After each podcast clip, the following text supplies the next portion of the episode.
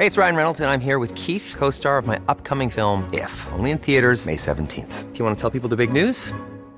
All right, I'll do. Sign up now and you'll get unlimited for $15 a month in six months of Paramount Plus Essential Plan on us. Mintmobile.com slash switch.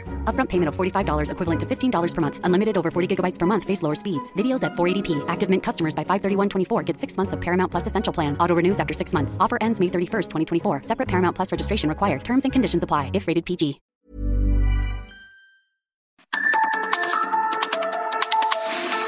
Norte a sur, las coordenadas de la información. Con Alejandro Cacho.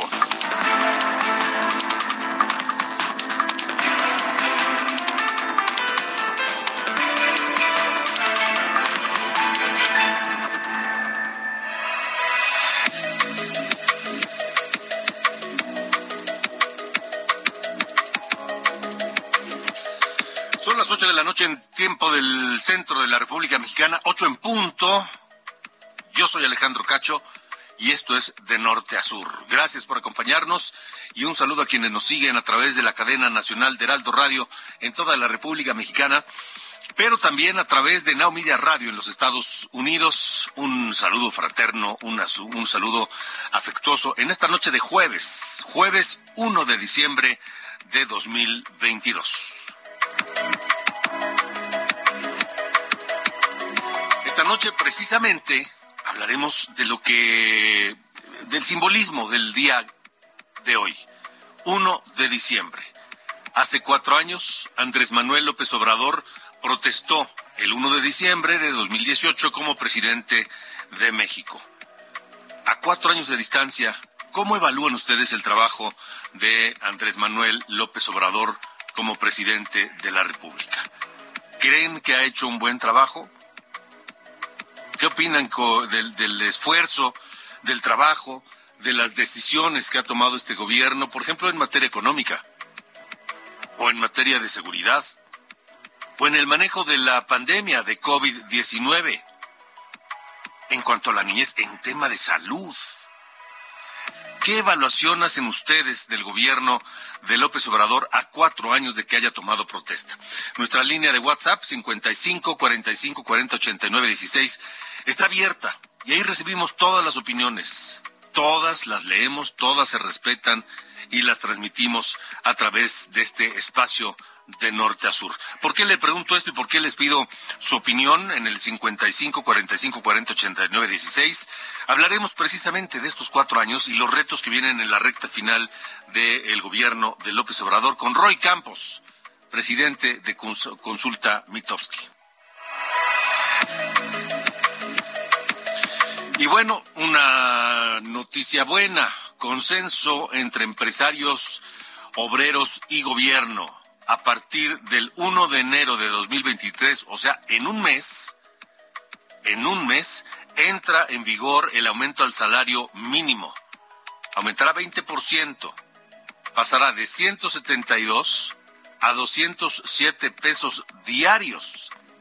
Esto significa 1.052 pesos al mes y descartan, descartan que esto vaya a generar inflación. Aumento al salario mínimo, le tendremos el reporte.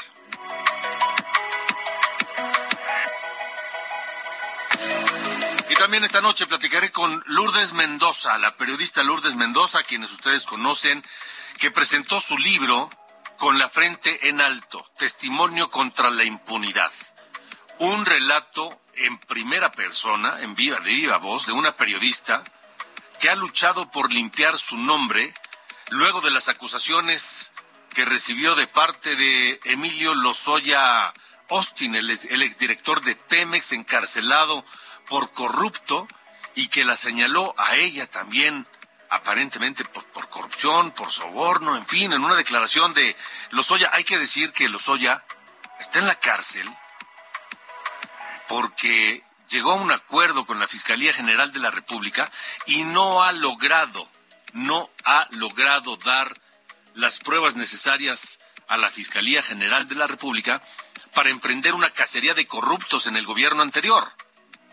Eso es una pifia y un, pues casi que raya en el ridículo del gobierno mexicano, de la Fiscalía General de la República que atrapan a un corrupto confeso como Emilio Lozoya, le dan toda clase de beneficios, pero les ve la cara a Lozoya. Hasta hoy no ha dado una prueba más para encarcelar a ningún exfuncionario del gobierno de Peña Nieto por corrupción. Solamente señaló a Lourdes Mendoza. Y Lourdes Mendoza, periodista, mujer, aguerrida, emprendió una lucha por limpiar su reputación, su nombre, su credibilidad y escribió este libro, Con la frente en alto, testimonio contra la impunidad, y esta noche platicaré con Lourdes Mendoza.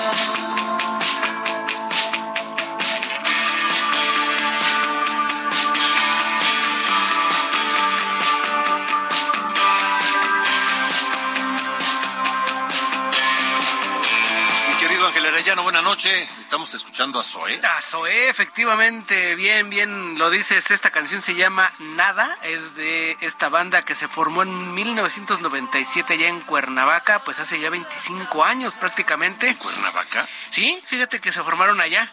Allá, sí, seguro. Pues allá, allá les son chilenos, ¿no? no, son mexicanos. León, León Larregui nació en la Ciudad de México primero de diciembre de 1973. Ajá.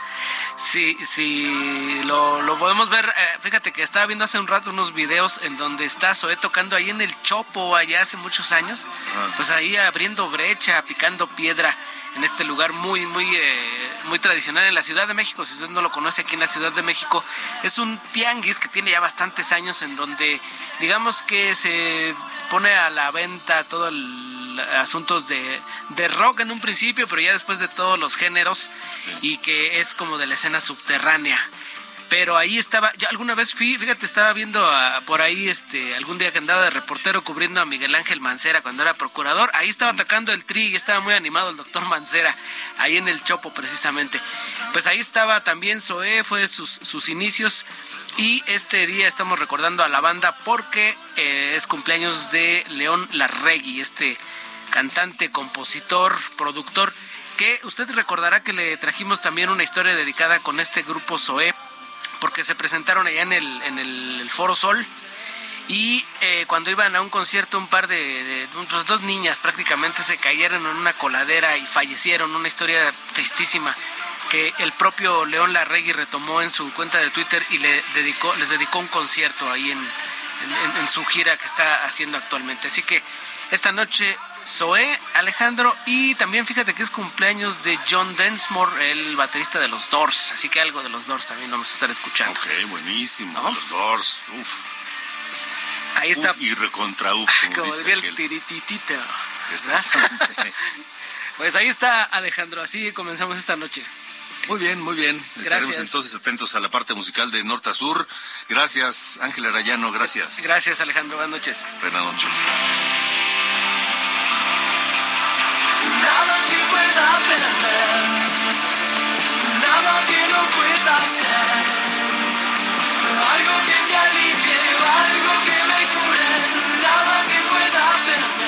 Norte a sur, con Alejandro Cacho.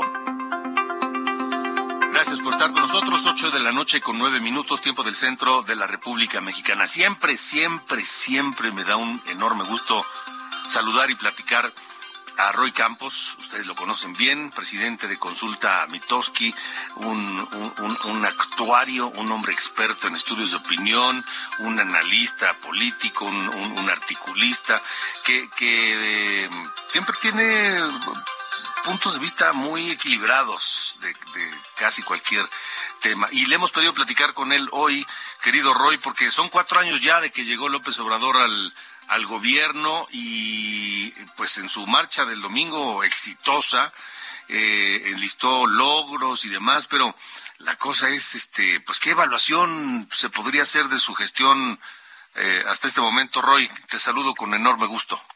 Igualmente, Alex, gracias por las palabras y eres correspondido. Siempre es un gusto hablar contigo, sean los medios o no sean los medios, ¿eh? porque eres una persona bastante agradable. Muchas gracias. Oye, a ver, a, ver, eh, es que la pregunta está eh, complicada, pues es qué evaluación hacen de su gestión, no de su persona.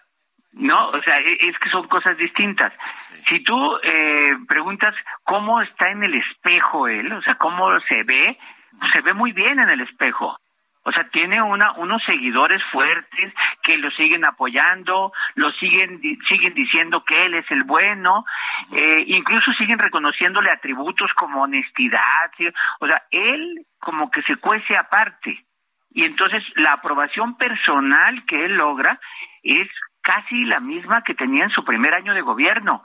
Lo cual diría saber, entre su primer año de gobierno, primero de diciembre del 19 y primero de diciembre del 22, en esos tres años tuvimos pandemia, eh, inflación, no crecimos, aumentó la pobreza, eh, la inseguridad no baja, el sistema de salud tronó, los medicamentos faltan. Y dices tú, ¿cómo es posible que tenga la misma aprobación hoy que tres años después, no? O sea, 19 y 22. No, tiene el mismo apoyo popular él.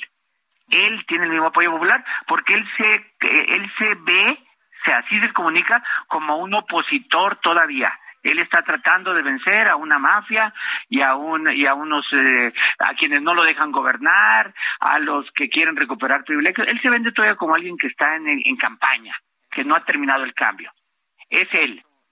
Pero cuando evalúas, cuando evalúas su gobierno, cuando le preguntas al ciudadano cómo ve la economía, cómo ve el combate a la corrupción, ahí sí se meten problemas.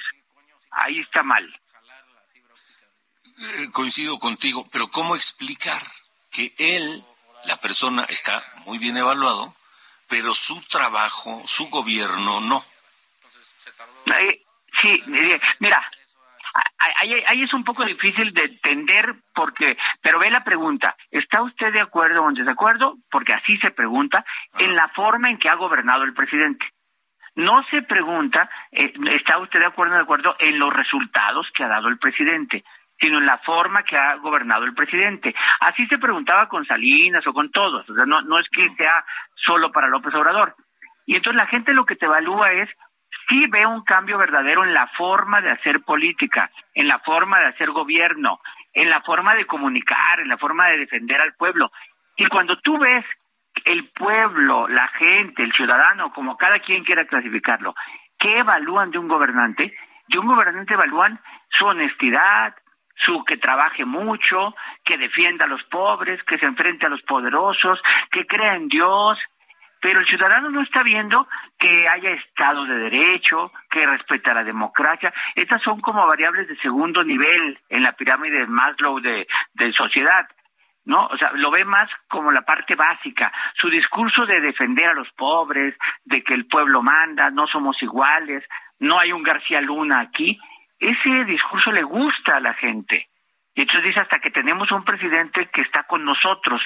Y entonces lo apruebo a él. Pero al mismo encuestado, fíjate nada más, el mismo que te dice, la misma persona que te dice apruebo a López Obrador, cuando le preguntas, oye, ¿y la inseguridad? No, pues está peor. ¿No? Oye, ¿y tú vives bien? No, no, no vivo mejor, no vivo bien. Y entonces, ah, bueno, pero tampoco vivía bien con otros y también había inseguridad con otros. Entonces no es esa la variable que lo clasifica, sino que es distinto.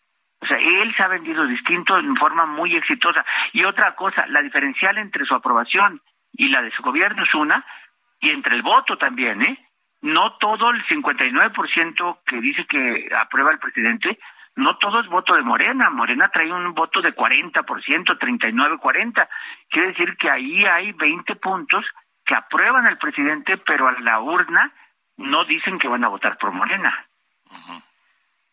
Eso está interesante y es un, es un, es un punto que yo creo que debe estar eh, eh, siendo seguido milimétricamente a día a día desde Palacio Nacional. Oye, desde Palacio Nacional y debería estar siguiéndose así por los opositores. No creo que lo estén haciendo porque traen otras agendas y otros problemas. Pero creo que el presidente sí está todos los días viendo en qué sección, en qué estado, en dónde, en dónde requiere reforzar esa solicitud de voto, porque él sí está pensando en términos electorales. Ahora, Roy, eh, es temprano todavía para empezar a, para tratar de ver cómo se va a comportar ese diferencial a la hora de votar en el 2024? Mira, es temprano, pero te lo pongo así. ¿Qué ejemplos hemos tenido?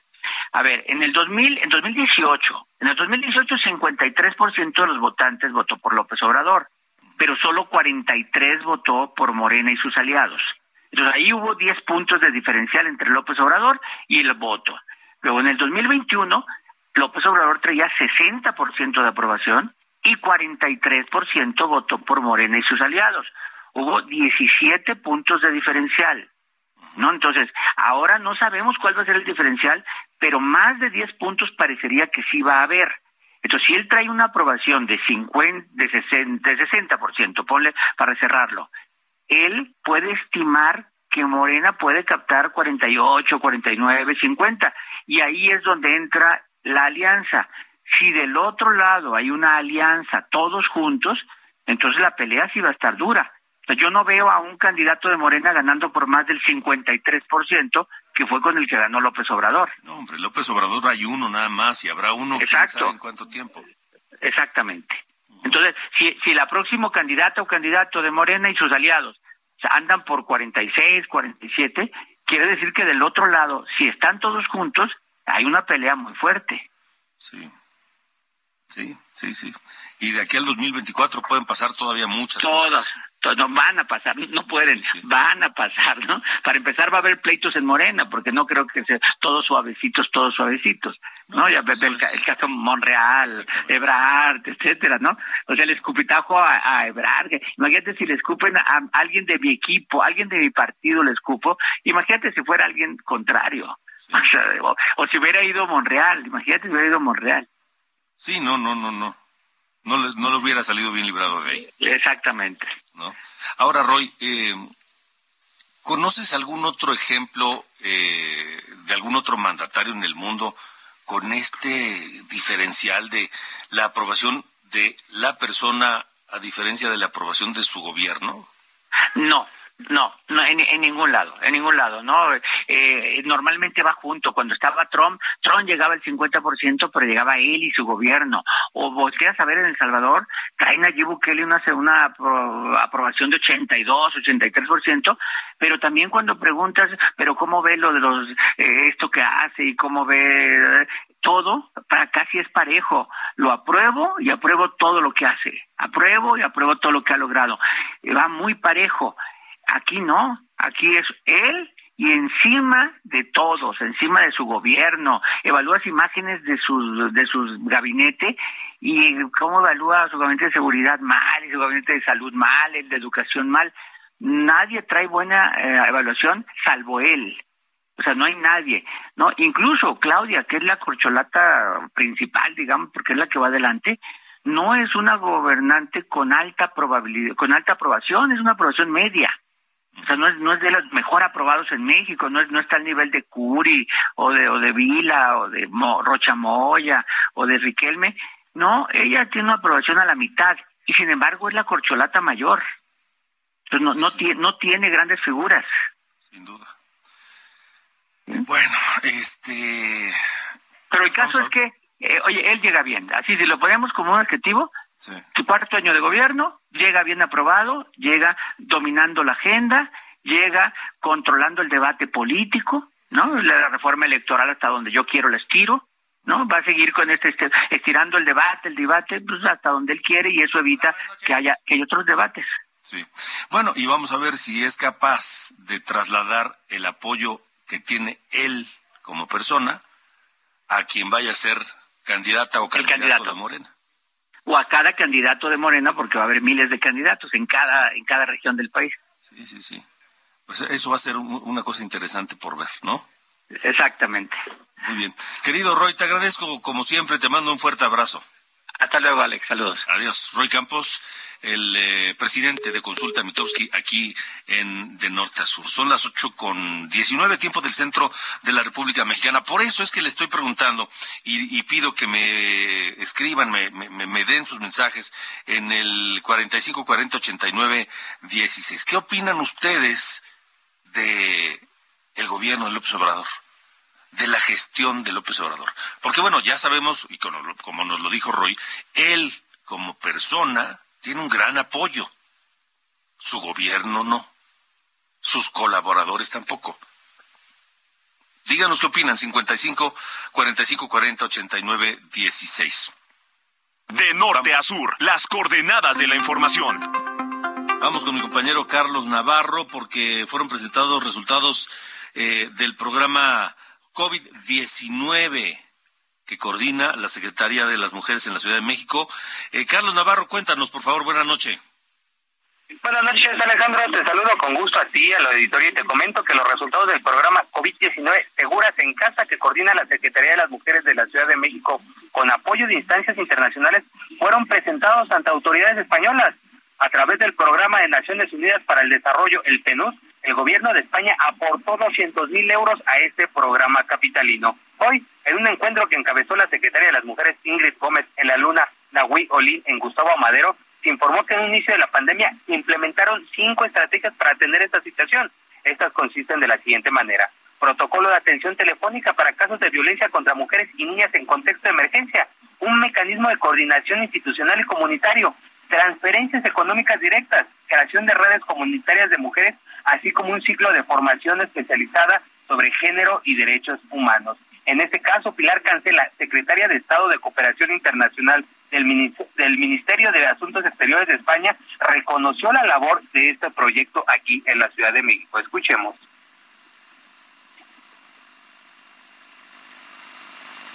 Creo que este proyecto que hemos trabajado conjuntamente se resume muy bien en los logos que se ven y que definen el mismo.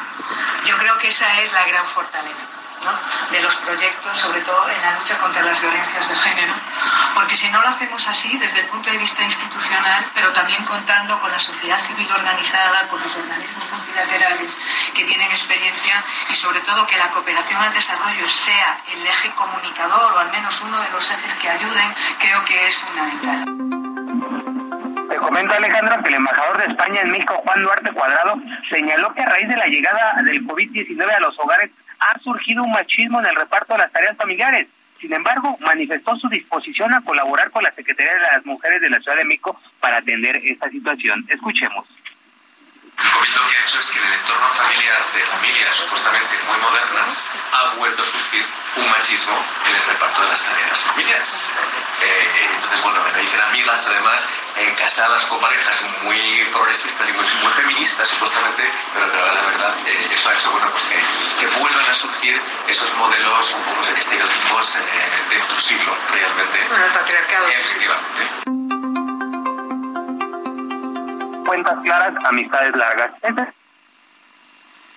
Correcto. Carlos Navarro, gracias. Gracias por el reporte. 8 con 23 opiniones sobre lo que opina eh, la, gente, el auditorio de Norte Sur, sobre la gestión de López Obrador. Dice, hola Alejandro Cacho, yo digo que el presidente sí ha hecho un buen trabajo y digo que ha hecho un buen trabajo porque todo lo que se dice que está haciendo mal, pues yo diría que no, porque en los gobiernos anteriores el salario mínimo era una miseria. Sin embargo, ahora ha subido bastante y respecto a lo de los Oya y los crímenes que no se castigan es respecto a la Fiscalía que definitivamente no ha hecho eh, no ha hecho trabajo y yo diría que al fiscal, a ese fiscal lo quitaran. Es eh, una de las opiniones que nos eh, Teo nos manda esa opinión. Gracias, gracias Teo. Eh, buenas noches, felicidades por el programa de Norte a Sur. Pésima calificación para el actual presidente de México.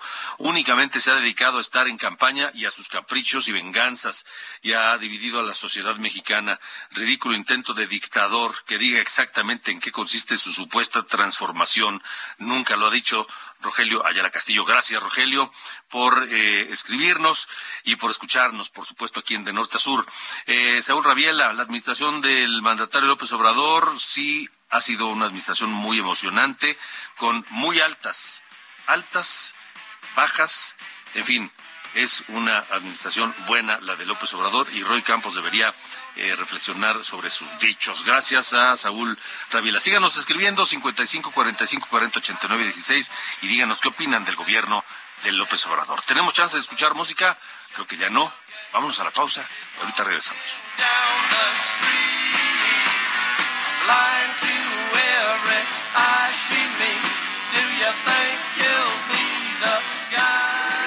De norte a sur. Con Alejandro Cacho.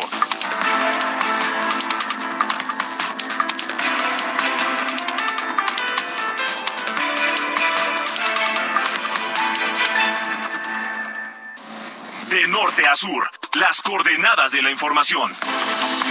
Con Alejandro Cacho.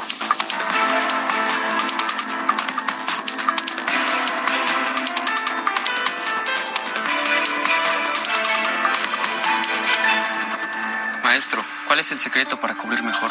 El secreto está dentro. ¿Dentro de mí, maestro? No, dentro de este empaque de aplanado Cemis. Sé un campeón con Cemix, que te ofrece la mayor variedad en adhesivos para instalar pisos y en estucos para aplanar paredes. Adhesivos, estucos y boquillas Cemix. Bien pegado, bien seguro.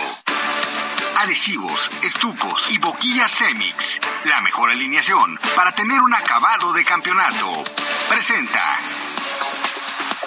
Cuando quedan por definirse solamente dos de los 16 equipos que disputarán a partir del sábado los octavos de final de Qatar 2022, hoy fueron eliminados dos equipos que aparecían en la lista de candidatos a coronarse. Por un lado, Bélgica, cuya generación de oro parece que ha llegado a su fin, y Alemania, que a partir de este evento inició su proceso de reconstrucción, pero que sabíamos con antelación sería muy difícil que con un equipo tan joven llegara demasiado lejos, aunque se pensaba que vendría por la revancha. Los que sí consiguieron avanzar fueron el subcampeón mundial Croacia y España, aunque esta última selección pasó por algunos apuros, al grado que fue desplazada por Japón del liderato del denominado Grupo de la Muerte. Sin duda la gran sorpresa ha sido Marruecos, quien también resolvió a su favor el liderato de su grupo, superando a los Diablos Rojos y a Croacia, además de Canadá, equipo del que se esperaba mucho más. En la jornada del viernes, Portugal y Brasil solo esperan el acomodo final de sus respectivos grupos, pues ya están calificadas, mientras que, por un lado, Suiza, Camerún y Serbia, y por otro, Ghana, Corea y Uruguay estarán buscando los últimos dos boletos. Soy Edgar Valero y los espero mañana aquí en el Heraldo. Hey, it's Ryan Reynolds, and I'm here with Keith, co star of my upcoming film, If, only in theaters, May 17th. Do you want to tell people the big news? All right, I'll do. Sign up now and you'll get unlimited for $15 a month in six months of Paramount Plus Essential Plan on us. Mintmobile.com slash switch. Upfront payment of $45 equivalent to $15 per month. Unlimited over 40 gigabytes per month. Face lower speeds. Videos at 480p. Active Mint customers by 531.24 get six months of Paramount Plus Essential Plan. Auto renews after six months. Offer ends May 31st, 2024. Separate Paramount Plus registration required. Terms and conditions apply if rated PG. Radio en Los Profesionales del Deporte a las 4 de la tarde. Muy buenas noches. Obtén acabados de campeonato con el mejor equipo, el equipo Cemix. Presentó.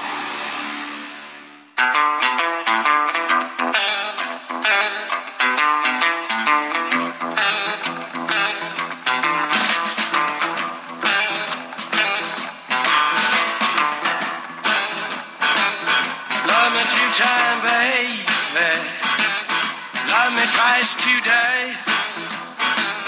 Love me two time, girl. I'm gone away. Love me two time, girl. One for tomorrow, one just for today. Love me two time.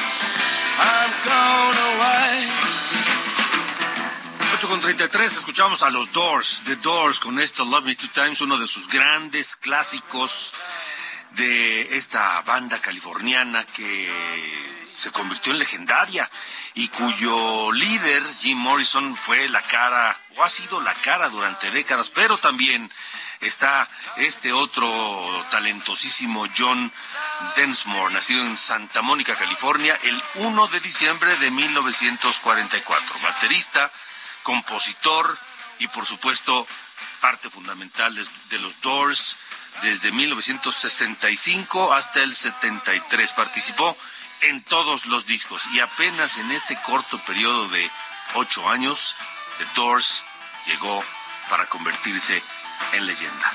Love Me Two Times.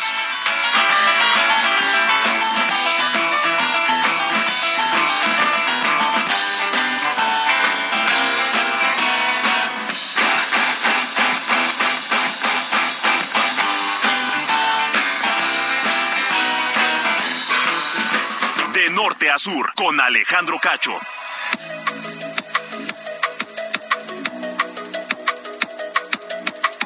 Buenas noches, estas son las noticias de norte a sur. La Secretaría de Salud de Durango reportó la muerte de una persona más por meningitis, con la que ya suman 19 los fallecimientos causados por un hongo detectado en el procedimiento de inyección de anestesia en al menos 68 personas. En Oaxaca fue detenido Francisco Pérez Rodríguez, director responsable de obra del Colegio Repsamen, el cual colapsó en el sismo del 19 de septiembre de 2017, dejando 19 niños y 7 adultos muertos.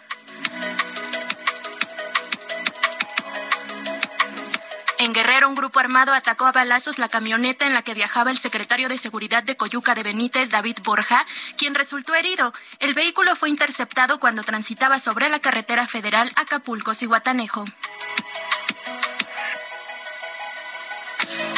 Esta tarde inició una audiencia del ex procurador de justicia Jesús Murillo Caram, vinculado a proceso por el caso Ayotzinapa. Su defensa solicitará modificar la prisión preventiva justificada que le fue dictada en agosto por prisión domiciliaria debido a los problemas de salud que ha presentado.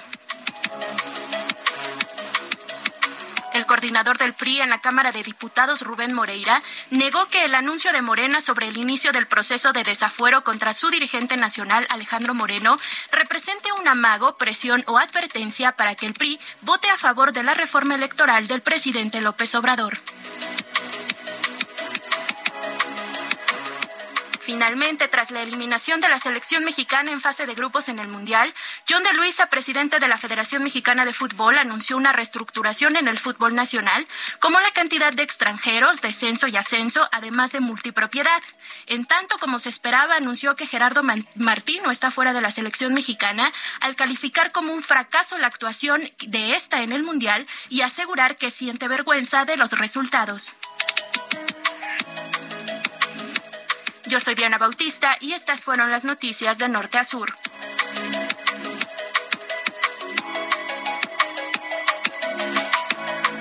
De norte a sur, las coordenadas de la información.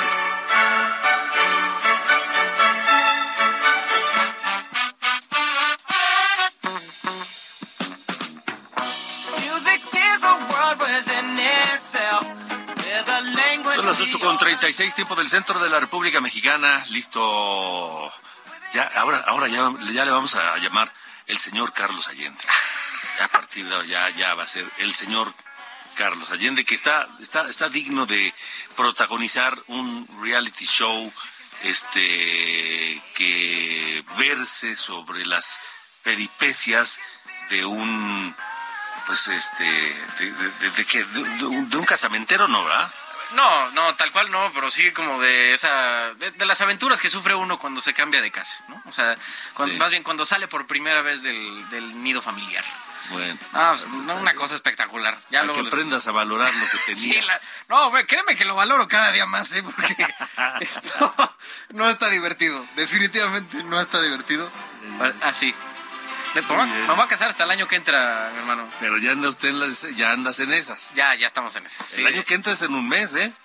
Bueno, septiembre vaya. Eso, Diez meses faltan para la matrimoniación. Muy bien. Bueno, don Carlos Allende, díganos qué tiene el día de hoy para comentar. Bueno, a ver, hoy eh, algo que se va a convertir en un tema de alta conversación y amplia discusión, que es el, eh, el maíz transgénico.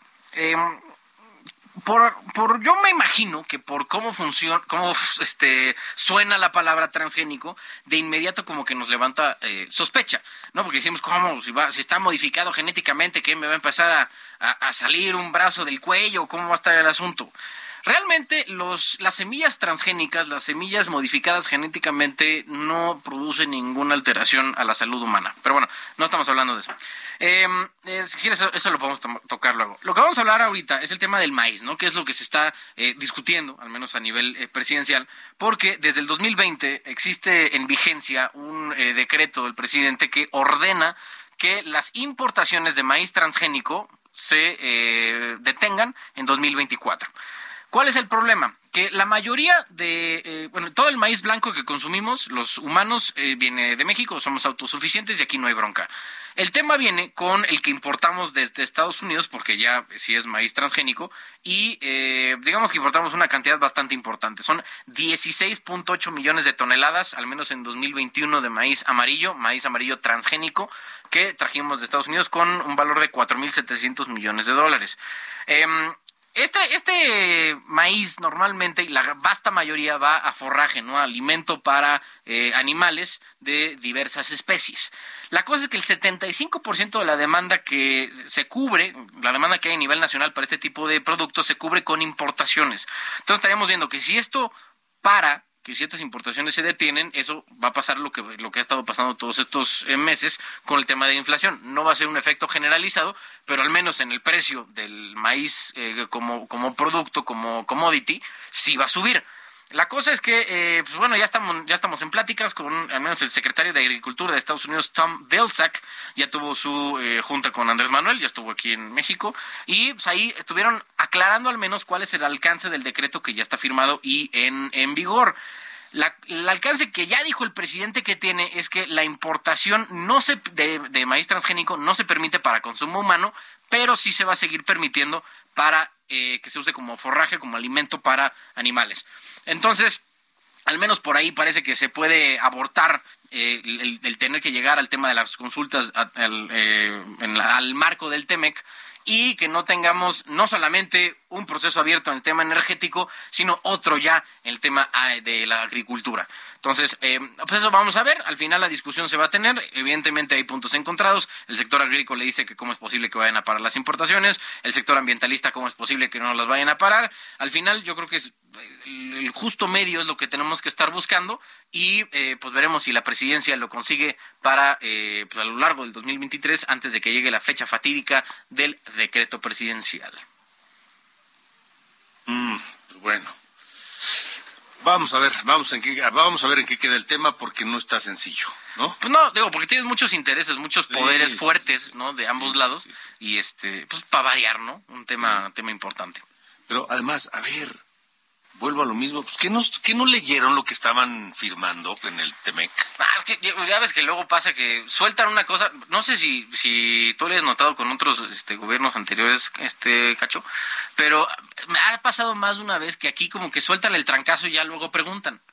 ¿No? O sea, como que sueltan ahí la, la, reforma, como pasó con el tema de los usos horarios ahora, que al parecer ya estamos como tratando de volver a coordinar la, la hora con los usos horarios de la franja fronteriza norte con los de Estados Unidos para que no haya broncas ahí de confusión o errores, pero ¿por qué no previeron eso desde el principio? ¿No? O sea, es, lógico, pero bueno, al parecer eso es pedirle peras al olmo. Muy bien, señor. Bueno. Sale pues, gracias. Fuerte abrazo. Adiós.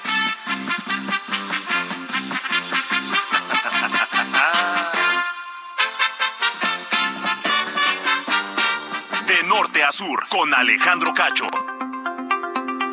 Hoy estamos muy contentos porque hoy se cumplen 2000, 2000 ediciones del Heraldo de México en su edición impresa y así Heraldo Media Group llega a 2000 números y se consolida al mismo tiempo como uno de los grupos eh, multimedia líderes en el país. La historia comenzó el 2 de mayo del 17. Éramos 120 periodistas, que vimos renacer a El Heraldo de México. Así se publicó la primera edición en esta nueva era, que venía acompañada de, por primera vez en la historia, de una plataforma digital. Y hemos, a partir de entonces, sido testigos y contado las historias de desastres naturales, como aquellos sismos de ese 2017, luego el de 2019, Luego, eh, en fin, la alternancia en México en 2018, la pandemia del COVID-19, un conflicto armado de grandes proporciones como el ruso-ucraniano, y aquí estamos. También hemos crecido, nos constituimos como el grupo de medios digitales más importante de México a, octubre de este 2022. Gracias a la preferencia de todos ustedes. Incursionamos con estaciones de radio en toda la República Mexicana y en los Estados Unidos también, a través de Heraldo Radio. Luego nos convertimos en un canal de televisión propio, con cobertura nacional, primero de televisión abierta en el Valle de México y a través de la televisión de paga en todo el país. Y a través, por supuesto, del, del YouTube y del Twitter y todo en el resto del mundo. Hoy Heraldo de México llega a dos mil ediciones, dos mil días de historias con las que hemos conectado con las audiencias mexicanas y seguiremos conectando. Y sobre todo, llegamos a dos mil con el agradecimiento hacia todos ustedes. Ocho con cuarenta y cuatro. De norte a sur, las coordenadas de la información. Le comentaba al principio del programa que se presentó en la Feria del Libro en Guadalajara este libro que se llama Con la Frente en Alto, Testimonio contra la Impunidad que escribió mi querida Lourdes Mendoza, una periodista de exitosa y larga trayectoria, sobre todo en materia económica, eh, económica, financiera, pero ah, cómo le gusta la grilla también y cómo le sabe y cómo le entiende a eso de la grilla. Y Lourdes fue difamada por un delincuente, confeso, que además le ha visto la cara al gobierno de López Obrador y a la Fiscalía General de la República, Emilio Lozoya, el exdirector de Pemex, preso por corrupto y que pues eh, ha hecho ha, ha dejado en ridículo al gobierno hasta hoy y a la fiscalía. ¿Cómo estás, Lourdes, querida? ¿Cómo te va? Buenas noches. Muy contenta de estar contigo al aire. Es mi primera vez contigo. Muchas gracias. Sí, y muchas felicidades por esos dos mil, gracias, por esas dos mil ediciones. Muchas gracias, querida Lourdes. Con la frente en alto, testimonio contra la impunidad. Un libro escrito en primera persona que busca una cosa, reivindicar tu nombre, Lourdes. Así es, y mira, las palabras cuentan y cuentan mucho, me he cansado de decirlo. Lo que pasa es que muchas veces no les damos el peso que se merecen y las palabras, tristemente, como dicen el dicho de repente de las palabras se las lleva el viento, no es cierto. Las palabras pesan, las palabras manchan y las palabras en algunas ocasiones incluso hasta matan, ¿no? Entonces, las palabras de, Emilio Lozoya quedaron impresas en una, podemos decirla o llamarla de esta manera, en una eh, denuncia maldita. ¿Y por qué una denuncia maldita? No nada más porque me difamó a mí, sino porque de los 17 individuos que nos puso como si fuéramos una banda de ladrones, ¿no? de corruptos, pues no ha podido probar uno solo de sus dichos. Y ahorita que estabas haciendo la introducción, decías que Emilio está en la cárcel por corrupto. Pues ojalá hubiera sido así, pero ni todavía ni siquiera empiezan los juicios, ni, ni sabemos a verdad, este, realmente por qué lo tienen en la cárcel. El escándalo de Odebrecht, esa, esta empresa petrolera brasileña, fue un escándalo a nivel mundial de dimensiones nunca antes vistas. Entonces, cuando sale ese escándalo, era todavía el gobierno de Enrique Peña Nieto y en ese entonces le abren una carpeta de investigación a Emilio Lozoya Austin. ¿Por qué? Porque él recibió, porque los directores de Odebrecht dijeron, le dimos 10.5 millones de dólares al señor. ¿Para qué? Pues para sobornarlo. ¿Para qué? Para que nos quisiera, para cuando llegara a ser director general de Pemex estuviéramos, ¿no? De mil amiguis. Y el dinero está en sus cuentas, sigue en sus cuentas. La gente todavía no logra dimensionar que el 3 de enero de este 2020 de este 2022, perdón, ¿sabías este que la fiscalía acusó ya formalmente a Emilio Lozoya Austin y a su familia de ser los únicos beneficiarios del dinero del cochupo de Odebrecht? Sí, claro, lo recuerdo, lo recuerdo. y, y luego, ¿y entonces por qué tienes todavía perseguidos a Naya? ¿Por qué tienes perseguido a Carlos Treviño con una hasta ficha roja, no? y tienes a, a, a, Naya, lo traes con que tú ah, quieres regresar a México y te pongo una orden de aprehensión. ¿Por qué? Pues por lo que se me ocurra. Y tienes también al senador Pachita, que salió el 16 o 17 de septiembre de la cárcel, pero nada más le cambiaron la medida cautelar porque estaba muy enfermo y trae brazalete. Entonces, como digo, las palabras manchan y manchan y tiznan. Y entonces, ¿por qué? Yo no soy abogada de ellos, evidentemente, yo soy abogada mía nada más, bueno, yo puedo hablar por mí, pero en este caso, pues a, a, a 17 nos personas nos, nos, nos tildaron de ser de una banda y pues no han podido probar uno solo de los dichos de Emilio Lozoya. Porque está en la cárcel por la foto que, que fui a tomar y que es justamente la portada de mi libro. ¿Y qué es lo que quiero al final del día que persigo con esto? Uno, limpiar mi nombre sin lugar a dudas. Y dos, Alex, es decirle a la gente que si queremos que esto cambie, que si queremos que el país cambie, tenemos que empezar a cambiar nosotros. ¿Por qué permitir que nos difamen? ¿Y por qué decir, ay, bueno, no pasa nada? ¿O por qué cuando desde el poder alguien te ataca tienes que agachar la cabeza? Pues, oye, ¿te da miedo? Sí. Pasas angustias, nervios, miedos, muchísimos. Pero vale la pena, vale la pena tratar de alcanzar la justicia. Dicen que la justicia que no es pronta ni expedita no es justicia. Sin embargo, yo ya llevo dos instancias ganadas eh, por el daño moral a Emilio Lozoya y aunque me he tardado una eternidad, no sabes cómo me han sabido a gloria cuando las he escuchado y cuando las he leído sobre todo. Sin duda. Lourdes, ¿tienes miedo todavía? Sí, sí, sí, sí, todavía tengo miedo. A ver, no, no podemos este, dejar de lado que la última vez que hace más o menos un mes, ¿te acuerdas? Hubo la última audiencia de Emilio Lozoya, yo me presenté como, como prensa y porque le he dado seguimiento a Emilio Lozoya desde el día uno que entró a Petróleos Mexicanos y entonces fui a la audiencia y saliendo me pues, este, encaré a sus abogados y les dije, no, oye, ya encontraron las pruebas de la, de, de la bolsa, evidentemente siendo muy sarcástica. Dos veces, por supuesto, me ignoró, llegó con la prensa, con los que ya le estaban esperando para el chacaleo, y se empezó a burlar de mí. Me dijo que para los que querían ver a Emilio Lozoya Austin este, sentenciado y hundido, nos íbamos a quedar con las ganas.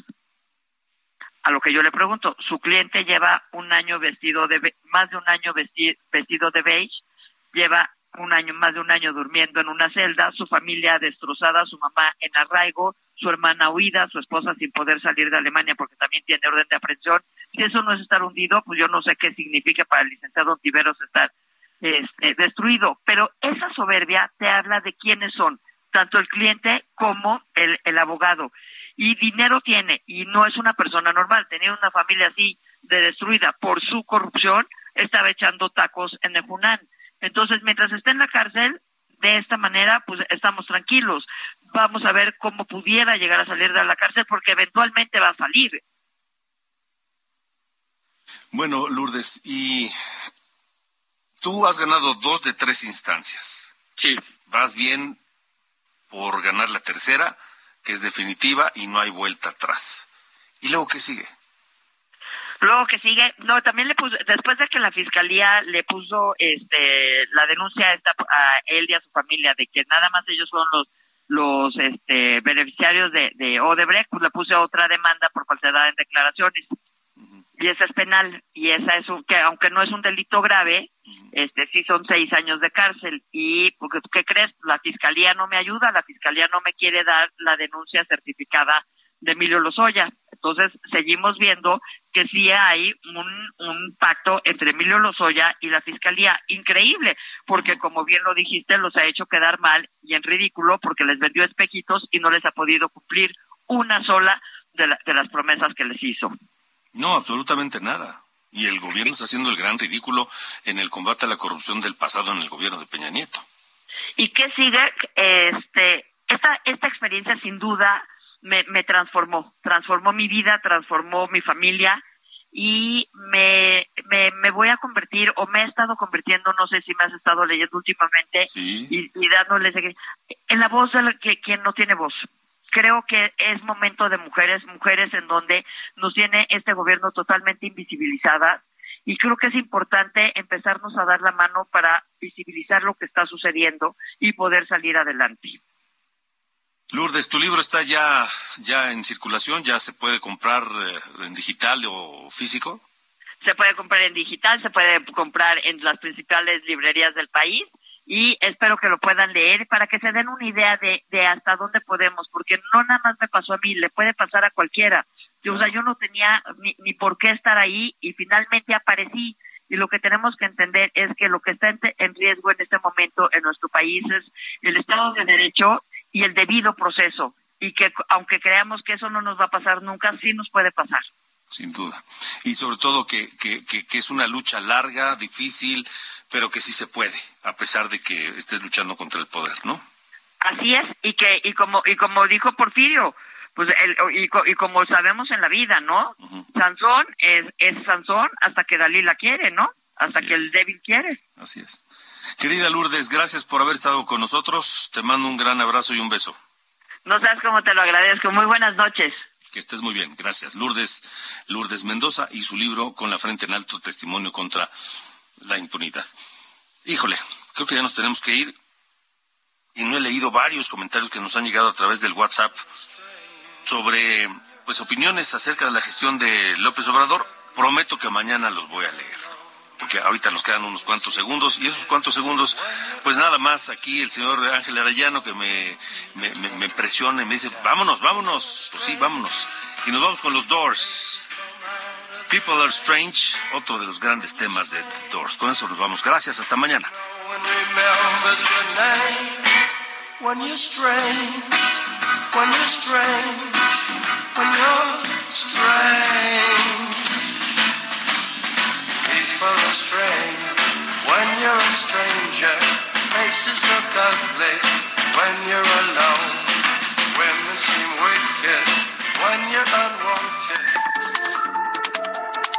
Esto fue De Norte a Sur, las coordenadas de la información.